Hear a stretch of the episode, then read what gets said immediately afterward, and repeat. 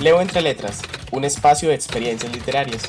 Esto es un podcast hecho por Leo Hernández.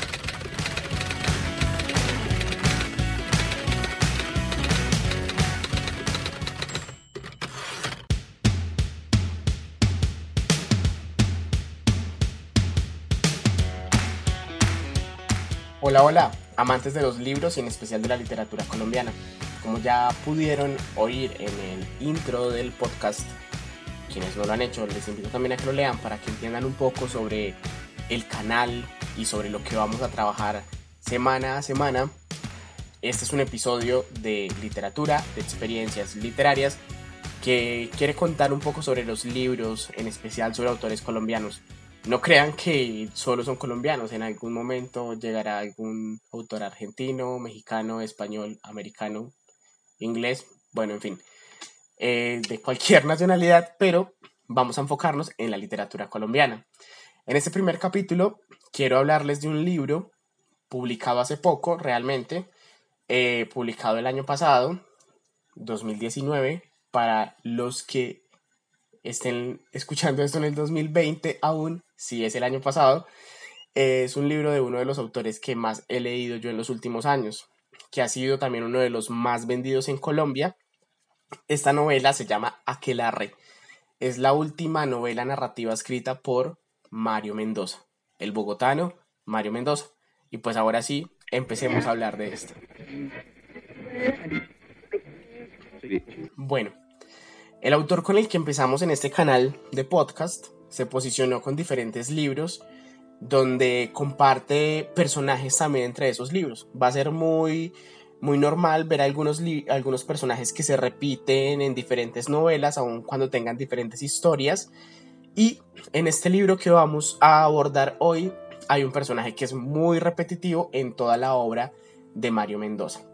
Eh, también hay algo muy chévere de, de, este autor y es su narrativa urbana. Es una narrativa que permite conocer y reconocer los espacios de una ciudad y que también es capaz alrededor de ese estilo fresco y sencillo en el que escribe. Y cuando digo sencillo no es que sea fácil escribir así, de hecho es muy muy muy complejo alcanzar ese nivel de sencillez en la escritura, pero es capaz de atrapar a jóvenes, adolescentes y también a algunos adultos. De hecho, conozco a alguien que me dice que cuando un libro de Mario Mendoza llega a su casa, se lo lee ella, se lo lee el papá, se lo lee la mamá. Entonces vemos que es un autor que también puede pasar por diferentes generaciones. Mario Mendoza es un hombre que se torna misterioso en su apariencia, con una voz profunda y pausada también. Es muy cercano a sus lectores, eh, con quienes ha venido acuñando mucho la frase leer es resistir. También se vuelve como un grito de batalla alrededor de la literatura y de querer impulsar y empoderar a los jóvenes para poder que lean, porque no es un secreto que muchos han dejado de leer porque lo ven como algo aburrido, pero cuando vienes y les dices como, hey, leer es resistir, se empieza a generar una audiencia y una comunidad alrededor de Mario Mendoza. De hecho, en Instagram pueden ver muchos, eh, perdón, algunos grupos como Lectores Mario Mendoza, donde comparten entrevistas de este autor, libros, frases, también algunas reseñas. Y decimos como, bueno, ahora entendemos por qué es uno de los más vendidos y por qué cada año se esperaba una novela de este autor, en especial en la Feria Internacional del Libro de Bogotá. El año pasado, en el año 2019, para los que estemos aún oyendo este podcast en el 2020, entonces sí fue el año pasado, 2019, repito, presentó Aquelarre, la novela con que además nos dio la noticia a muchos de sus lectores que realizaría una pausa en la línea narrativa y que quizá era su última novela. Pero no es que se haya retirado de la literatura, realmente Mario Mendoza está dedicado en este momento a realizar cómic y novela gráfica. Pero queda haciendo falta un poco esos libros que, que nos han apasionado y que nos han acercado a la novela negra, en especial a esa novela eh, urbana y gótica que tiene ese tinte colombiano. Eh, este libro de que les voy a hablar hoy es uno de los mejores libros que he leído de Mendoza, es de los libros más entretenidos que leí el año pasado, repito, del año 2019, y no puedo negar realmente mi gusto por este autor. que es de mis favoritos y que aún hoy me sigue gustando mucho y me sigue realmente fascinando la urbanidad que es capaz de llevar a sus páginas. El permitirme recorrer las calles de la capital de colombiana, Bogotá, una ciudad que me genera cierta fascinación y que vuelvo y me enamoro de su urbe queriendo recorrer, recorrer esos lugares donde sus personajes se desenvuelven, esos lugares que algunos hemos conocido y que cuando escuchamos o cuando los leemos en las páginas de los libros de Mario Mendoza, volvemos a recrearlos o a estar en ellos. Entonces, por eso realmente me fascina y me parece eh, muy entretenido también viajar alrededor de las páginas de este autor. Ya van a ver que la literatura urbana me gusta mucho, no solamente la de Mendoza, sino también la de otros autores, porque habla de lo cotidiano. Y algo que también me interesa mucho son los personajes que hay alrededor de este tipo de obras, que son personajes que se encuentran en la periferia o que habitan de una manera tímida de la ciudad, con un montón de problemas encima que los hace parecer personajes comunes con los que uno puede empezar a tener cierto nivel de, de conexión. Entonces, aquí ya empezamos como a adentrarnos un poco en, en la descripción del libro Em, como casi toda la estética y experiencia que genera este autor en sus obras, vamos a encontrar un nivel de sensibilidad que nos permite entender toda la periferia de una ciudad, la radiografía que Mendoza le hace a Bogotá alrededor de elementos, de sitios, de personajes que ignoramos y que nos invita a conocer la historia de esas personas que a veces pasamos por alto. De dejar de estar tan despreocupados y saber que hay una historia detrás de esas caras largas, de esos días tristes, de esos días pesados. Vidas que a veces ni sabemos cómo han sido arrebatadas, pero que sabemos que, aunque son cuerpos, a veces su vida dejó de existir. Aquelarre es el título de la obra, es el título de este libro, y ya la palabra nos llama a imaginar algo, ¿cierto? Aquelarre ya no suena a, a magia, quizá, no suena a brujas, nos suena al medioevo, pero diríamos como, ¿y qué tiene que ver el medioevo con esa Bogotá de la que Leo está hablando? Pues bueno, además, antes de explicar un poco más de ello, el título, eh, eh, perdón, la portada es fascinante, es una obra de arte que se llama Brujas yendo al Shabbat, es una pintura del español Luis Ricardo Falero, que de hecho estaremos explicando en mi Instagram, Recuerden seguirme, arroba leo entre letras, porque es muy, muy, muy, muy, muy chévere. Porque nos vamos a encontrar realmente en el libro a esas mujeres envueltas en magia, en ese Shabbat, en esas reuniones, en esa energía femenina que habla de, de la hechicería, de lo que es ser mujer alrededor de la conexión y la energía con la tierra. Entonces, cuando entendemos finalmente ese Shabbat del que habla la portada del libro y podemos traducir esa palabra significa aquelarre. Tan tan, sorpresa, igual que el título del libro. Entonces decimos, ok, ya hay una coherencia, ya nos llama a imaginar algo, ya sabemos que existe algo femenino de fondo y que existe algo relacionado a la brujería, a la hechicería o a la magia, que ya lo vamos a ir desenvolviendo. Entonces, pues, ahora sí vamos a lo que vinimos, a hablar de aquelarre. Es un libro que es contado en 20 capítulos, al inicio se abordan como tres historias independientes, hay que tener muy muy muy en cuenta esto.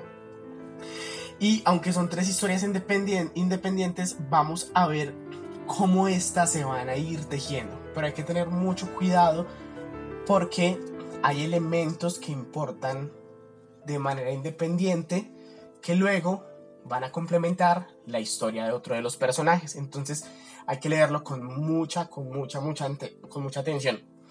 Y eh, es muy, muy, muy, muy chévere el juego preciso de la temporalidad y de la espacialidad que genera el autor porque va a permitir que el lector esté en una secuencia lógica y activa, o sea, nos lleva realmente a estar en un ritmo agradable, que no nos aburre, que no nos confunde, pero que sí nos llama a tener atención para poder ir desenvolviendo y tejiendo junto con el autor esta historia. Se vuelve muy interesante. Vuelvo y lo digo, es muy fluido. Es un libro que en esa misma fluidez se lee muy rápido. Es como si realmente el libro estuviera hecho para seducirnos y como si entre cada página hubiese un hechizo del aquelarre para que lo terminemos rápido. Nos van encantando una a una esas páginas y queremos conocer realmente qué va a pasar con la historia. Bueno, como les dije, son tres historias que transcurren en la ciudad de Bogotá, con unos lugares que están muy, muy, muy bien referenciados, que para los que han recorrido algunos, algunos de esos lugares de Bogotá los van a recordar, los van a ubicar y los van a recorrer mentalmente. Uno de los personajes del libro es Frank Molina. Frank Molina es un personaje recurrente en la obra de Mario Mendoza, y se ha involucrado en las historias y con los lectores de la resistencia, que ya lo reconocemos, ya sabemos quién es este autor, ya sabemos que tiene problemas, pero también sabemos que es un agente importante para que se genere el desarrollo de estas historias. Entonces, este, este autor ha estado en diferentes libros como La melancolía de los feos. Em, es un personaje que tiene trastornos psiquiátricos, que ha tenido muchas decaídas, que ha estado en los libros, como les decía ahorita, El fin del mundo, La melancolía de los feos, Lady Masacre, pero, pero es muy importante esto para los que ya han leído a Mendoza, los que no, pues les invito también a conocer sus otros libros y van a darse cuenta que en los otros libros, Frank Molina es un detective que ha sido internado o tratado por sus patologías psiquiátricas, pero en este libro se rehúsa a ser internado. Y aquí decimos como que, ok, eh, aquí ya hay algo que se quiebra y que no es igual al resto de los libros, pero el por qué tiene que ver con un caso, es una misión. Resulta que está en su apartamento y recibe una llamada de la policía y esa llamada de la policía finalmente le expone un caso que hay que resolver. Entonces, para tenerlo ahí en cuenta. Em, cuando llaman al personaje a resolver este caso, realmente lo va a confrontar en algún momento con su pasado y es un pasado que le va a empezar a que le va a empezar a cobrar lo que ha hecho y como se dice popularmente le pasa factura. Luego nos vamos a encontrar con otro personaje, es un sacerdote budista con un pasado oscuro y muy muy tormentoso, de verdad. Es algo que no nos imaginamos de un sacerdote. Eh, estudiaba medicina y generaba unas prácticas que no son bien vistas en la sociedad, pero lo vamos a ir conociendo alrededor de las páginas y de la historia que vayamos leyendo. Y también vamos a entender por qué ese sacerdote es importante en Frank Molina. Resulta que en el pasado fue el mentor de este detective. Y vamos a ver cómo se tejen ciertos puntos comunes entre estos personajes una y otra vez, una y otra vez, y genera un nivel de tensión que nos permite entender elementos también que hay detrás de los asesinatos. Y por último tenemos otro personaje que no es que por ser el último no sea importante.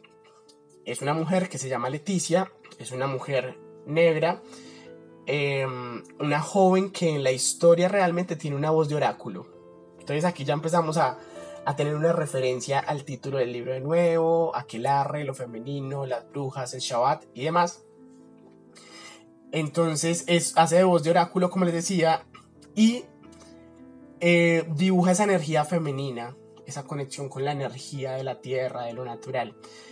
Esta joven de la que estamos hablando es pintora y se va contando su vida a través de las páginas también, de manera paralela, como les decía, junto a la historia del, detective y del sacerdote. Y ella termina viviendo en una posada, pero resulta que en esa posada es donde se da cuenta que su técnica de arte realmente es un don. Que ella pinta recrea imágenes que son premonitorias, que llegan a su mente.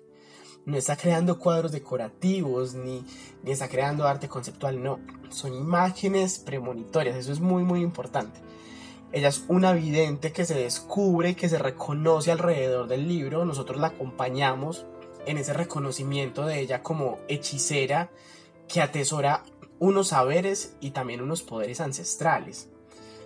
Resulta que el detective y el sacerdote se hacen muy recurrentes en sus visiones, entonces ella entiende que tiene un mensaje para ellos, una misión de la que también intenta huir, eh, a lo mejor por miedo, porque no sabe cómo manejar esta situación, yo la entiendo, pero hay momentos que la hacen llevar y encontrarse cara a cara con la miseria que atraviesa en especial el sacerdote y el destino que va a tener el detective. Y por ahí derecho el destino de ella. Se vuelve la cosa peluda realmente. A ese punto ya vemos que son tres historias paralelas inicialmente que se fueron mezclando y como yo digo es una historia perfecta, es una trenza que tiene tres hilos que se cruzaron y al final un nudo que le da una fuerza impresionante que para mí es un poco decadente, pero profunda. Ya irán entendiendo por qué digo que es decadente, pero con mucho sentido. En cuanto a la construcción y desarrollo narrativo del libro, es un excelente libro con muy buenas reseñas y críticas y quienes lo googlean y se van a dar cuenta que han hablado muy muy bien de, de esta obra de Mendoza. De hecho, fue un libro que tardó cuatro años en ser escrito. ¿Quién lo dijo? El mismo Mario Mendoza en la Feria Internacional del Libro o en el Festival de Cartagena, si no estoy mal, en alguno de esos dos eventos. Pueden buscar en YouTube también la entrevista y la intervención de él y se van a dar cuenta de esto. Se tardó cuatro años dedicándole entre 10 y 12 horas diarias para poder sacar esta novela a flote. Y es que si los que están escuchando y creían que el proceso creativo de un escritor era sentarse inventar una historia, no es tan sencillo. Porque hay que tener cuidado en todos los aspectos técnicos para que realmente sea un buen libro. Y Mario Mendoza es un hombre con mucha disciplina que nos cuenta muchas veces cómo hace sus libros y este dice que ha sido de los libros que más le ha costado trabajo y que realmente se siente a gusto con todo el resultado que ha hecho. Entonces imagínense, cuatro años escribiendo y escribiendo y escribiendo durante 10 a 12 horas sentado para poder llegar a este libro. tenemos que leerlo. Definitivamente tienen que leerlo. De hecho, el editor de Mario Mendoza, de la editorial Planeta, que es la editorial que publica este autor, Dice que Aquelarre es la obra más poderosa que tiene el escritor. ¿Qué tal esto? Ah, es ya una primicia que nos invita a conocer esta historia y que tenemos que dejarnos atrapar por esas páginas que, como les dije, están encantadas. Él dice que técnicamente es un libro muy bien construido, que fue un reto hacerla para, para Mario Mendoza. Primero porque tiene diferentes narradores, como se los dije, son tres personajes narrando, tiene diferentes temporalidades, pero que aún con todos esos elementos, toda esa mezcla, que es un boom, logra una armonía literaria, una armonía en la tensión en el ritmo, que hace que uno se lea estas historias paralelas, lo entienda, mantenga la fluidez yo digo que es una narrativa que tiene una sinergia perfecta. Que yo realmente lo he denominado como triadas. Entonces son tres elementos que componen un todo. Pero para poder que sea una triada perfecta, tuve que hacer tres triadas. Entonces, la primera triada es demasiado sencilla. Leticia, Molina y el sacerdote, los personajes. La segunda triada es el escritor, Mendoza, el libro, Aquelarre y el lector, nosotros. Y la tercera, porque hay que hacer una armonía mayor, como les dije, es el tiempo, el espacio y la paralelidad que logra al construir estas historias sin separarnos mucho de ellas y de nuevo, boom, nos junta para entender cómo es que se están mezclando. Eso es lo que lo envuelve a uno como lector realmente leyendo las páginas de manera rápida, queriéndose devorar el libro, terminarlo, encontrar el misterio que hay de fondo, qué sucede con el asesino, qué sucede con cada uno de los personajes. Y también nos llega, o al menos a mí, me llevó a cuestionar posibles finales y queriendo resolver esas dudas. Definitivamente el libro se lee súper rápido, en tres días, cuatro días, una semana, quizás dos máximo, creo. Es un libro que enrolla demasiado. Bueno, el misterio del que les hablaba ahorita. ¿Cuál es el misterio del libro? El caso a resolver de Molina, el por qué él no quiere ir a internarse porque tiene algo para resolver, la policía lo llamó. Su misterio o el caso es atrapar al asesino de una serie de diferentes asesinatos que fueron apareciendo en la ciudad de Bogotá. Sabemos que todo transcurre allí, aunque no se dice Bogotá directamente, pero es por cómo menciona la ciudad y porque sabemos que el autor habla constantemente de Bogotá. Por eso me atrevo a decir que es esta ciudad. Este antagonista, el antagonista del libro, el asesino que están investigando, que quieren atrapar, orquesta todos los asesinatos como si fuese Jack el Destripador. Realmente lo que leemos es una verdadera orgía de sangre y asesinatos de prostitutas. Por eso hablaba de personajes de la periferia. Y es aquí donde, de nuevo repito, la literatura de Mendoza me cautiva. ¿Cierto? Me cautivó desde el primer libro que me leí de él, que fue Una escalera al cielo. Una serie de cuentos que habla de esa ciudad de esos extremos, de eso underground, de lo no conocido, de lo que sucede en la noche, de lo que se calla, de lo que se quiere ocultar, pero que sucede. Y vemos entonces esos personajes a los que se les da voz aun cuando sean marginados, aun cuando tengan finales trágicos. Em, es saber que su realidad es así, fatal.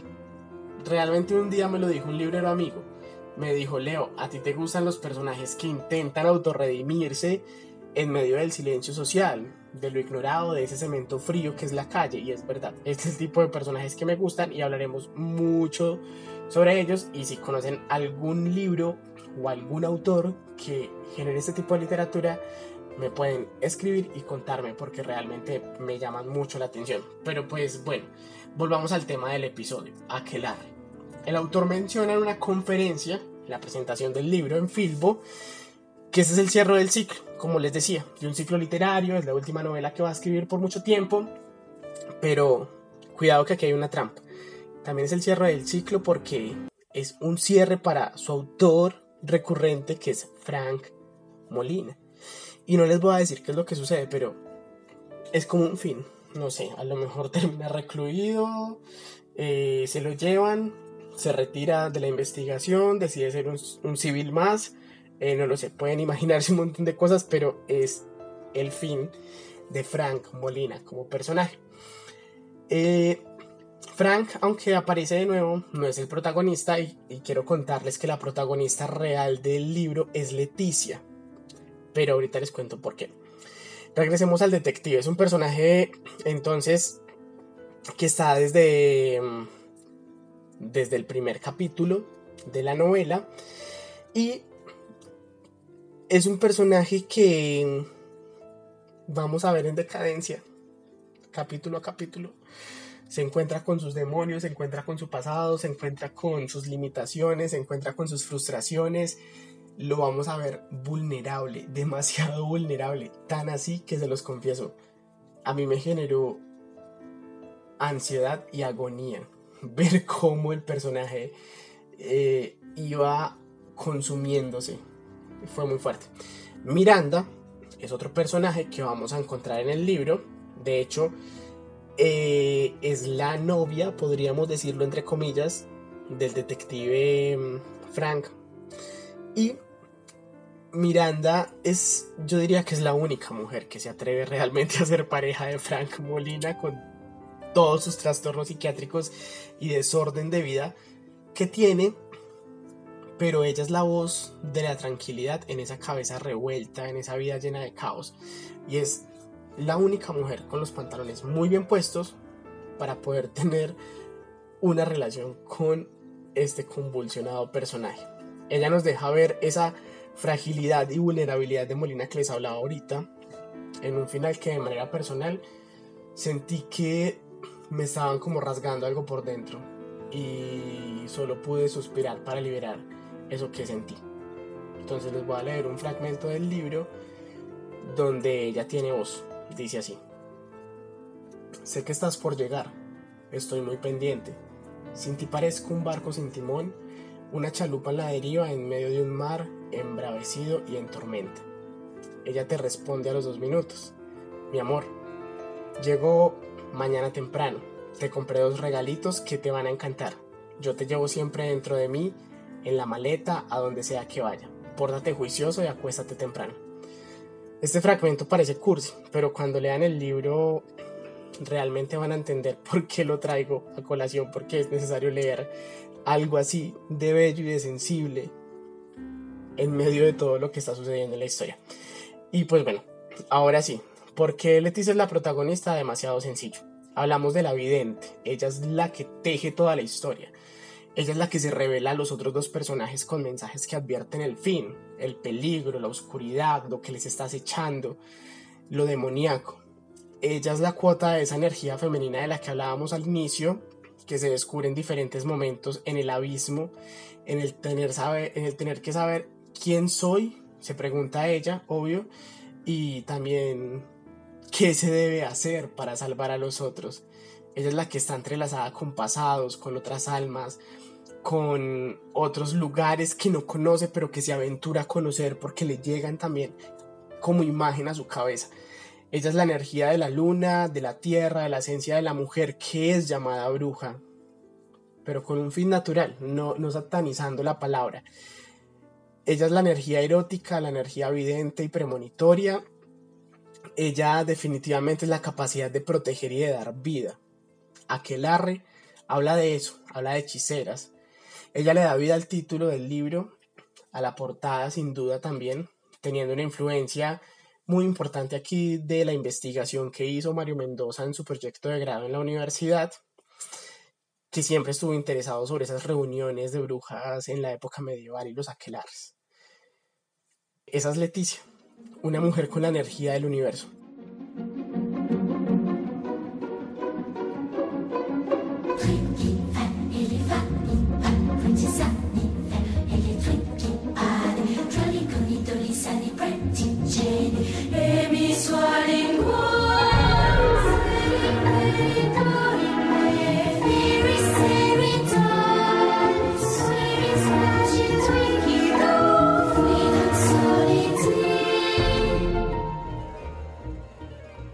Como lo dice el autor parafraseando a Jules Michelet en el epígrafe del libro de Fuentes, dice esto.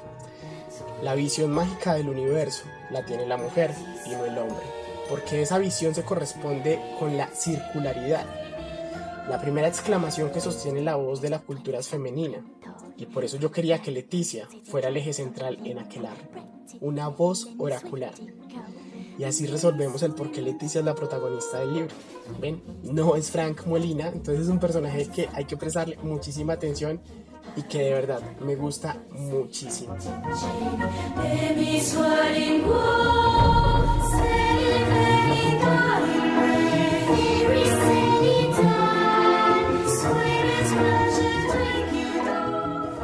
Y pues bueno, ya para empezar a cerrar, en definitiva, Aquelarre es uno de los mejores libros que ha escrito Mario Mendoza.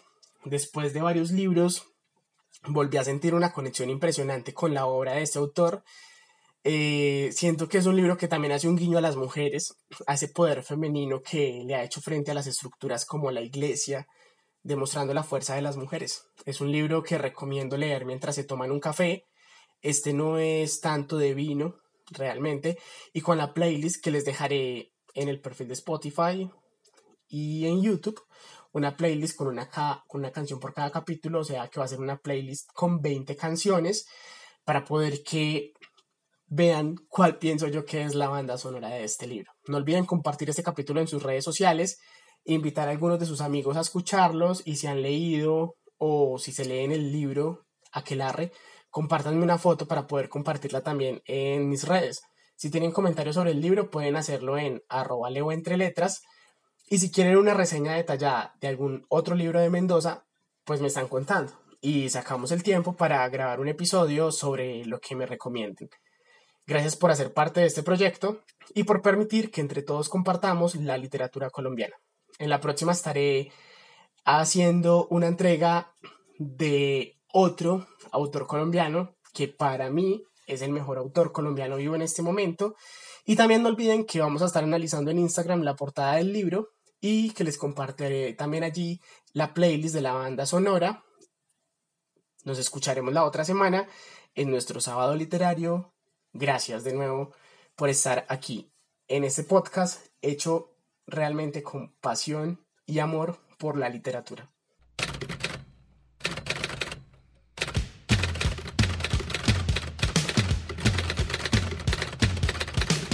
Leo entre letras, un espacio de experiencias literarias. Esto es un podcast hecho por Leo Hernández.